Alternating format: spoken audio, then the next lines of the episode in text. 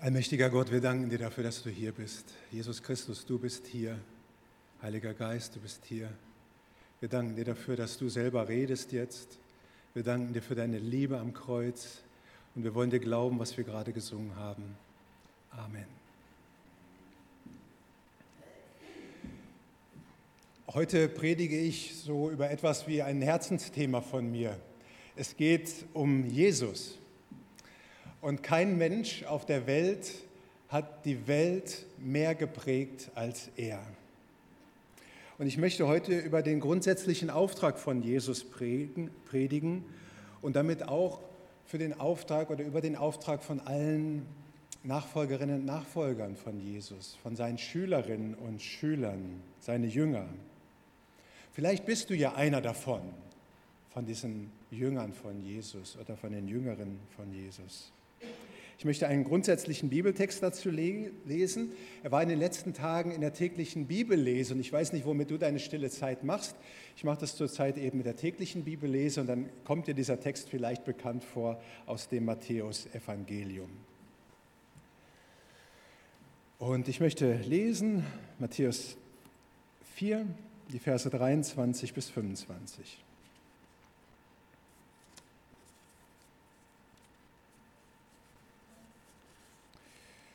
muss erstmal meine ganzen Zettel hier verstauen in der Bibel. So. Und Jesus zog umher in ganz Galiläa, lehrte in ihren Synagogen und predigte das Evangelium von dem Reich und heilte alle Krankheiten und alle Gebrechen im Volk. Und die Kunde von ihm erscholl durch ganz Syrien. Und sie brachten zu ihm alle Kranken, mit mancherlei Leiden und Plagen behaftet, Besessene, Mondsüchtige und Gelähmte, und er machte sie gesund. Und es folgte ihm eine große Menge aus Galiläa, aus den zehn Städten, aus Jerusalem, aus Judäa und von jenseits des Jordans.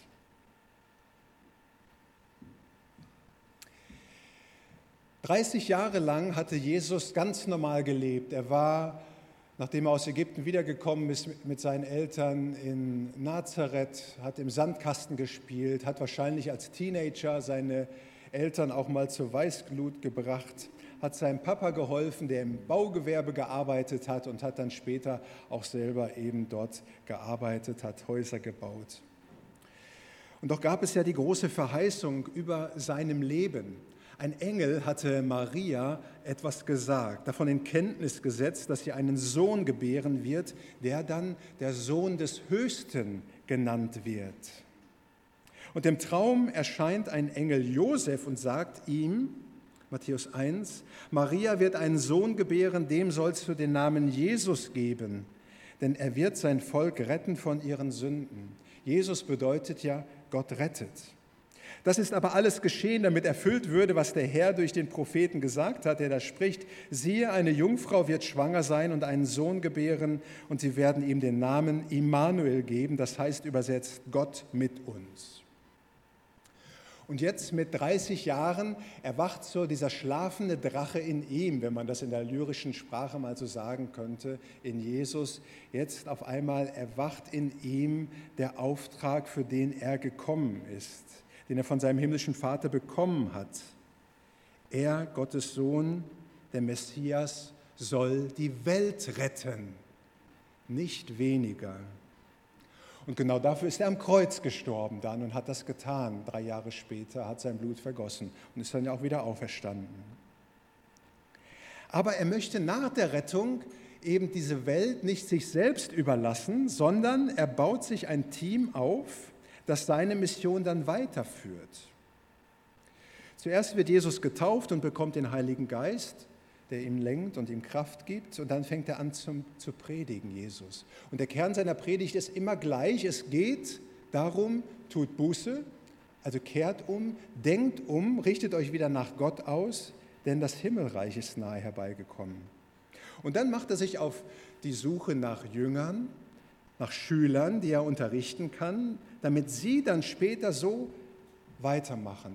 Und diesen Prozess, dass Menschen lernen von Jesus und so leben und denken und handeln wie er, nennt man Jüngerschaft. Was hat Jesus unterrichtet? Womit will er, dass seine Jünger und wir heute weitermachen. Und davon schreibt unser Text heute, es ist ein sogenanntes Summarium. Es ist eine Summe von dem, was dann später in den Evangelien ausgeführt wird. Und was Jesus dann in den drei Jahren bis zu seiner Kreuzigung, bis zu seinem Ziel, und er sagt, es ist vollbracht, dann tut. Was tut er? Erstens, er predigt über das Reich Gottes. Zweitens, er geht zu den Menschen. Drittens, er heilt die Kranken. Und letztendlich ist das dann auch ein Auftrag für alle Menschen, die Jesus folgen, auch das zu tun. Die, die sich Jünger von Jesus nennen, Christen. Es ist ein Kernsatz. Und bevor ich weitermache mit dem Text, möchte ich euch einen kurzen Clip zeigen, den ich 2013 bei einem Kongress vom Gnadauer Verband ähm, gesehen habe und der mich inspiriert hat und der mich nicht losgelassen hat. Er hat mich infiziert so wie viele Worte der Bibel mich infiziert haben und inspiriert haben. Ich lade euch ein, einfach diesen Clip äh, auch zu sehen. Mich bewegt dieser Clip immer wieder, wenn ich ihn sehe und mich bewegt, dass es mit einfachen Mitteln möglich ist, den Auftrag von Jesus zu erfüllen, dass wir gar nicht viel brauchen. Auch zwar einfache Mittel, aber natürlich es ist nicht einfach. Aber es ist doch so einfach, von Gott geliebt werden und Liebe weitergeben. Was ist unser Auftrag? Worin liegen die Prioritäten? Und damit zurück zum Text. Was hat Jesus unterrichtet und wovon können wir lernen? Erstens, Jesus predigt vom Reich Gottes. Vers 23. Und Jesus zog umher in ganz Galiläa und lehrte in ihren Synagogen und predigte das Evangelium von dem Reich in den Evangelien gibt es ganz unterschiedliche Wörter für dieses Wort Reich. Einmal ist es Himmelreich oder eben einfach nur Reich oder Reich Gottes oder auch Königreich. Im Griechischen steht dort immer in den verschiedenen Variationen das Wort Basileia und das bedeutet Königreich. Also die Zeit und der Ort, wo Gott König ist und regiert, wo Gott Einfluss hat und seine Maßstäbe Wirklichkeit werden. Und schon im Alten Testament ist ja klar, dass Gott nicht nur für das Volk Israel gekommen ist, sondern er möchte König und Herr sein über die ganze Welt. Er ist ja der Schöpfer und so betet König Hiskia in 2. Könige 19, Herr Gott Israels, der du über den Cherubim thronst, du bist allein Gott über alle Königreiche auf Erden. Du hast Himmel und Erde gemacht. Und damit verbunden ist die Hoffnung, dass Gott einmal kommen würde und herrschen würde und sein Reich aufbauen würde und ein messianischer König kommen würde, der Messias. Und dann kommt Jesus und er deutet immer wieder an, dass er selber dieser Messias ist, Gottes Sohn, mit dem das Reich Gottes auf der Erde beginnt. Gott herrscht, er ist König. Und er sucht dann Leute, Bürger, die mit in sein Königreich hineinkommen. Darum wirbt Jesus. Und jedes Mal, wenn wir das Vaterunser beten, und wir werden es ja gleich am Ende des Gottesdienstes auch tun, beten wir genau darum, dein Königreich komme. Dein, deine Herrschaft breite sich aus. Dein Wille soll hier geschehen, schon auf der Erde. Deine Gemeinde soll größer werden, das Volk derer, die an dich glaubt und die dich liebt. Und wir hoffen und beten, dass Jesus wiederkommt, damit das Böse gebunden ist und nur noch das Gute regieren kann. Das ist unsere Sehnsucht, hoffentlich, wenn wir beten, dein Reich komme. Und es heißt hier, das Reich Gottes ist Evangelium. Er sagte ihnen das Evangelium vom Reich, das heißt die gute Nachricht. Es ist doch eine gute Nachricht, wenn Jesus kommt und regiert, weil es dann Freude gibt. Es ist eine gute Nachricht, wenn Jesus regiert, denn dann gelten seine guten Ordnungen und seine schöpfungsgemäßen Ordnungen. Es ist eine gute Nachricht, wenn Jesus regiert, denn es ist eine Hoffnungsbotschaft. Und dieses Reich, das lebt nicht von einem Haus, von einem Gebäude oder von einem Staatsgebiet, sondern das Reich umfasst die Welt immer dort, wo Menschen eben sagen, Jesus, du bist mein König. Es braucht keine Paläste und es braucht keine Gemeindehäuser. Auf der Straße und in den Wohnungen wird das Reich Gottes gelebt und von daher liebe ich diesen Clip auch von gerade so. Jünger von Jesus und die Gemeinde sind dazu da, vom Reich Gottes zu erzählen, von Jesus, dem Retter, von einem Königreich, das, das die Welt überdauert, weil es ewig ist. Und wir können dann erzählen vom ewigen Leben, vom Vergebung der Sünden, von Jesus, der am Kreuz hing aus Liebe für dich und der jetzt auf dem Thron sitzt. Das ist Hoffnungsbotschaft, Evangelium. Warum sollten wir davon erzählen, über unsere Gemeinde hinaus, in unseren Familien, in der Nachbarschaft, im Stadtteil? Weil diese Botschaft, die Jüngerinnen und Jünger von Jesus haben, attraktiv ist für die Menschen heute und so wichtig zu hören, es gibt einen Starken, der über Putin und Biden und Xi steht. Es gibt einmal einen neuen Himmel und eine neue Erde. Es gibt Hoffnung für dein Leben. Es gibt gute Leitlinien für dein Leben, für Mann und Frau. Es gibt gute ethische Werte, die Leben fördern und Leben hervorbringen. Nicht menschliche Meinungen, die herrschen, sondern Gottes Vorstellungen. Jesus predigt vom Reich Gottes und genau das ist der Auftrag von Jüngerinnen und Jüngern von Jesus heute. Und ich glaube, es ist attraktiv, von Gottes Herrschaft und seiner Wirksamkeit zu erzählen. Das ist eine gute Nachricht, nicht nur in Zeiten der Krise, dass wir sagen können, vertraut euch doch Gottes Führung an und Jesus, dem guten Hirten. Er möchte dein Herr und König sein. Das Zweite, was Jesus grundsätzlich tut, ist, Jesus ist bei den Menschen. Das heißt auch in Vers 23, Jesus zog her in ganz Galiläa. Ich habe schon gerade gesagt, dass die Straße der Ort ist, wo Reich Gottes gebaut wird und nicht mächtige Kathedralen oder schöne Gemeindehäuser. Am Anfang war das auch so. Die Jünger nutzten ja das, was da waren, Synagogen, Wohnhäuser, Marktplätze. Und erst unter Kaiser Konstantin, als diese konstantinische Wende kam, wurden auch extra Gebäude für Christen gebaut. Aber vorher waren die einfach in überdachten Markt- und Gerichtsplätzen, die damals schon Basiliken genannt wurden. Und diese wurden dann auch eben für Gemeinden genutzt. Ringsherum waren Marktstände und die versammelten sich da und hatten dort in und auf den Marktplätzen ihren Gottesdienst bei den Menschen. Und später dann bauten sich Gemeinden eigene Häuser und Kirchen, auch um das Reich Gottes dann sichtbar zu machen. Und man kann jetzt fragen, war es ein Fluch oder war es ein Segen, dass Christen angefangen haben, eigene Häuser zu bauen und Kirchen und mächtige Kathedralen?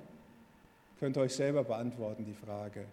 Aber natürlich, es ist schon gewaltig, wenn man in eine gotische Kirche geht, das Ulmer Münster oder den Kölner Dom, und hineingeht und Licht und Weite und die Säulen, die bis in den Himmel ragen und dann Orgelklänge ertönen oder ein Posaunenchor und man sich vorkommt wie im Himmel vor der Gegenwart Gottes, vor seinem Thron, dem Altar.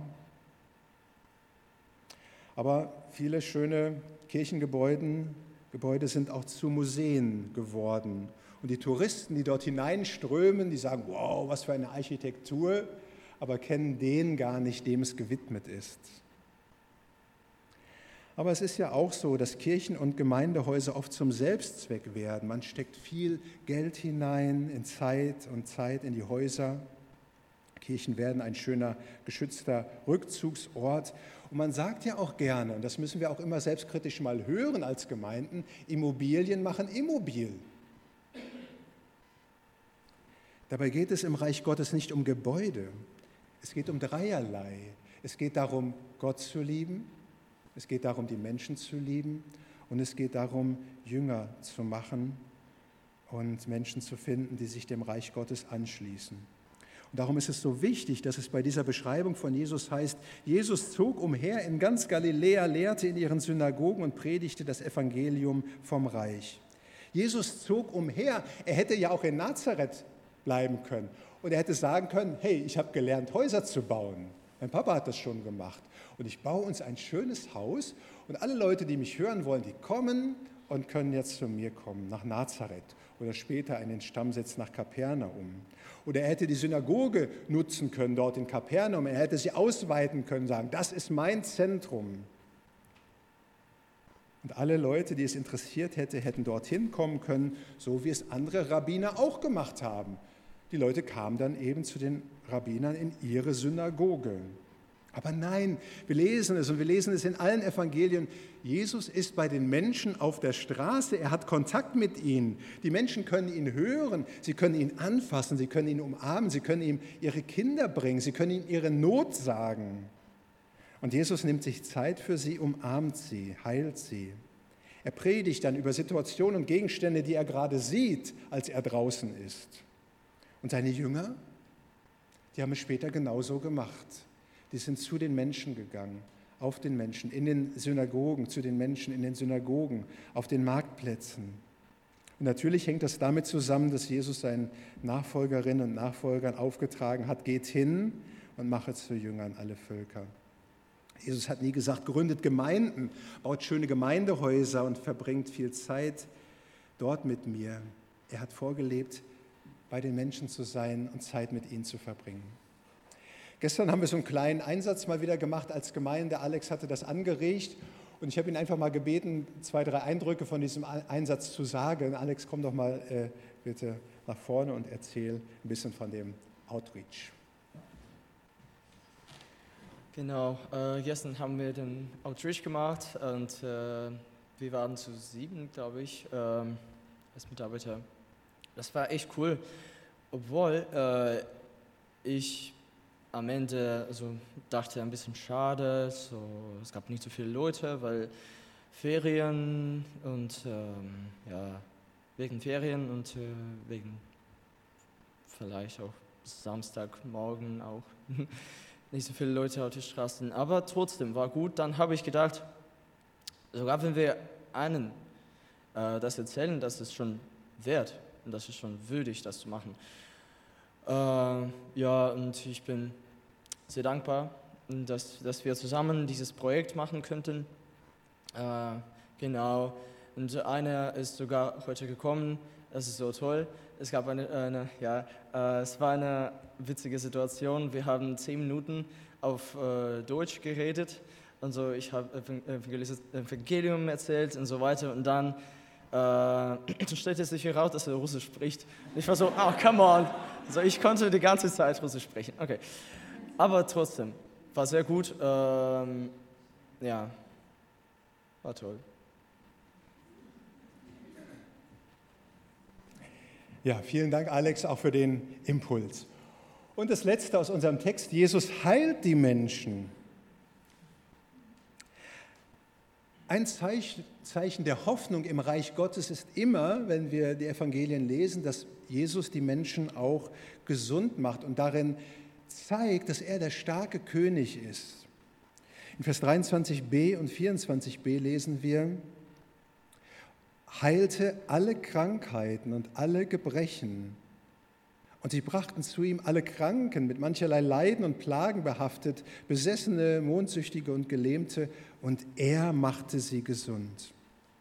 Und natürlich, das ist auch ein Hauptgrund, warum die Menschen zu Jesus kamen, weil die gemerkt haben, von Jesus geht Macht aus, von Jesus geht Kraft aus. Er ist was Besonderes und Menschen, die ihn darum bitten, die werden gesund und deswegen kamen sie in Scharen zu ihm.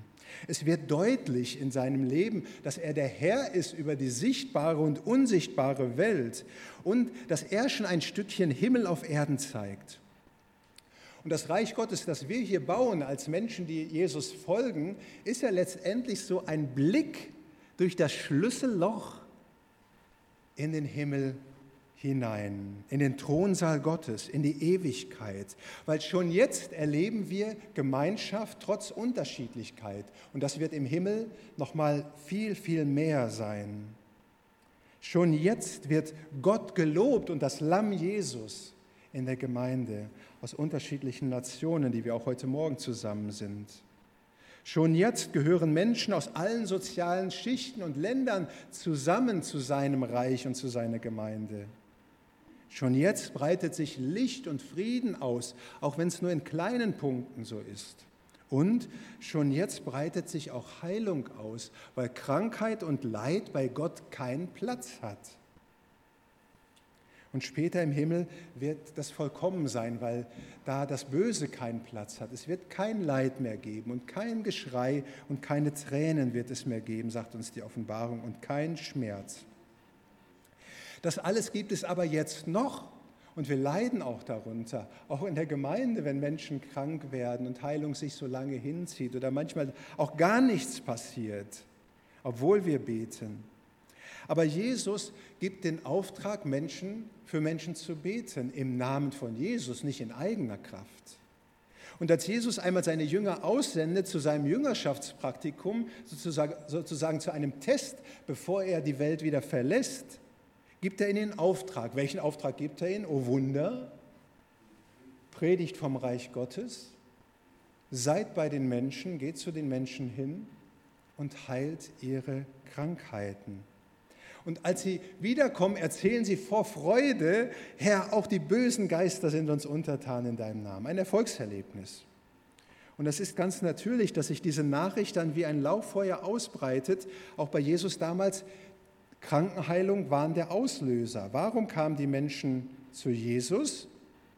Er heilte alle ihre Gebrechen und Krankheiten. Und die mit Leiden und Plagen behaftet waren, Besessene, Mondsüchtige, das heißt Menschen, die unter dem Einfluss von anderen Mächten waren und Gelähmte, die machte er gesund. Was für eine Kraft, was für eine Vollmacht. Und natürlich kann er sie haben, weil er der Christus ist, weil er der Sohn Gottes ist. Aber er hat sie auch auf seine Jünger übertragen, auch auf uns heute, die wir mit Jesus in seinem Königreich leben. Wir dürfen für Menschen beten, dass sie gesund werden. So lesen wir in Jakobus 5 und auch in Markus 16. Weil Krankheiten und Leid nicht von Gott kommen, ist ein Zeichen von seiner Barmherzigkeit und Liebe, dass auch heute immer noch Wunder geschehen. Und wenn wir mal erzählen würden, könnte mancher von euch berichten, wo Jesus gesund gemacht hat. Ich habe es selber erlebt und ich habe es auch erlebt, wenn ich im Ältestengebet mit anderen für Krankheiten gebetet habe, dass Menschen gesund wurden. Nicht immer und nicht automatisch. Ich erinnere mich an eine junge Frau in Frankfurt, für die wir als Älteste gebetet hatten. Sie hatte einen Gehirntumor. Und wir haben für sie gebetet, sind hingefahren, 400 ähm, Kilometer zu ihr, weil sie gerade bei ihrem Verlobten war, und haben für sie gebetet und gehofft und geglaubt. Und sie hat dann noch zwei Jahre gelebt und sie hat auch ihren Verlobten geheiratet, aber sie ist dann gestorben. Aber sie ist mit so einem Frieden gestorben, mit so einem Zeugnis gestorben für Jesus als ihrem Heiland, dass das wirklich stark war. Aber ja, wir erleben nicht immer, dass Menschen gesund werden, wenn wir im Namen Jesu für sie beten, warum auch immer. Auch wenn Jesus nicht immer heilt, wir haben den Auftrag, für Menschen zu beten, dass sie gesund werden. Und das ist nicht nur bei Spezialisten der Fall. Und ich stellte mir bei der Vorbereitung die Frage, und damit komme ich auch zum Schluss schon, was ist heute der Punkt, warum Menschen zu uns kommen oder Kontakt mit Nachfolgerinnen und Nachfolger von Jesus suchen? Was ist da das Attraktive, warum sie vielleicht in Scharen kommen? Vielleicht schon auch, weil sie gesund werden können, aber da gibt es heute auch gute Ärzte und Krankenhäuser.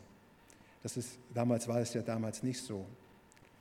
Aber ich denke zum Beispiel, Einsamkeit ist ein Riesenproblem und eine Herausforderung für die Gemeinde Jesu. 50 Prozent in Kassel leben als Single-Haushalte. Was ist da unser Auftrag?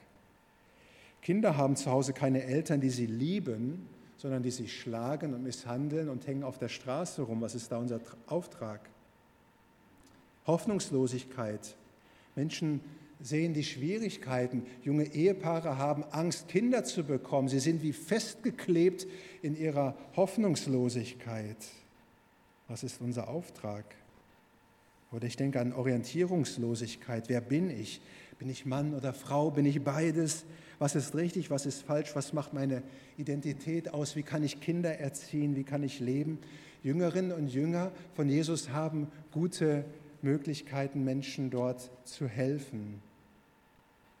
Was macht Jesus Christus und den Glauben an ihn heute noch attraktiv? Ich glaube, es ist dreierlei. Und es ist das, was hier steht. Dass es in unserem Leben um das weit mehr Sichtbare oder um weit mehr geht als das Sichtbare. Es geht um das Reich Gottes mit seiner Kraft. Es geht darum, dass Menschen da sind für mich, die ihre Häuser öffnen und die gastfreundlich sind. Und dass es die Möglichkeiten gibt, für Krankheiten beten zu lassen und gesund zu werden und heil zu werden mit seiner Seele und einen Anlaufpunkt zu haben für ihre Fragen.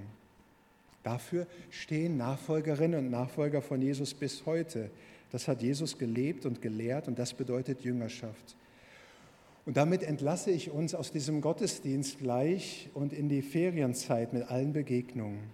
Wir sind Gesandte in dieser Welt, Jüngerinnen und Jünger Jesu und wir folgen ihm.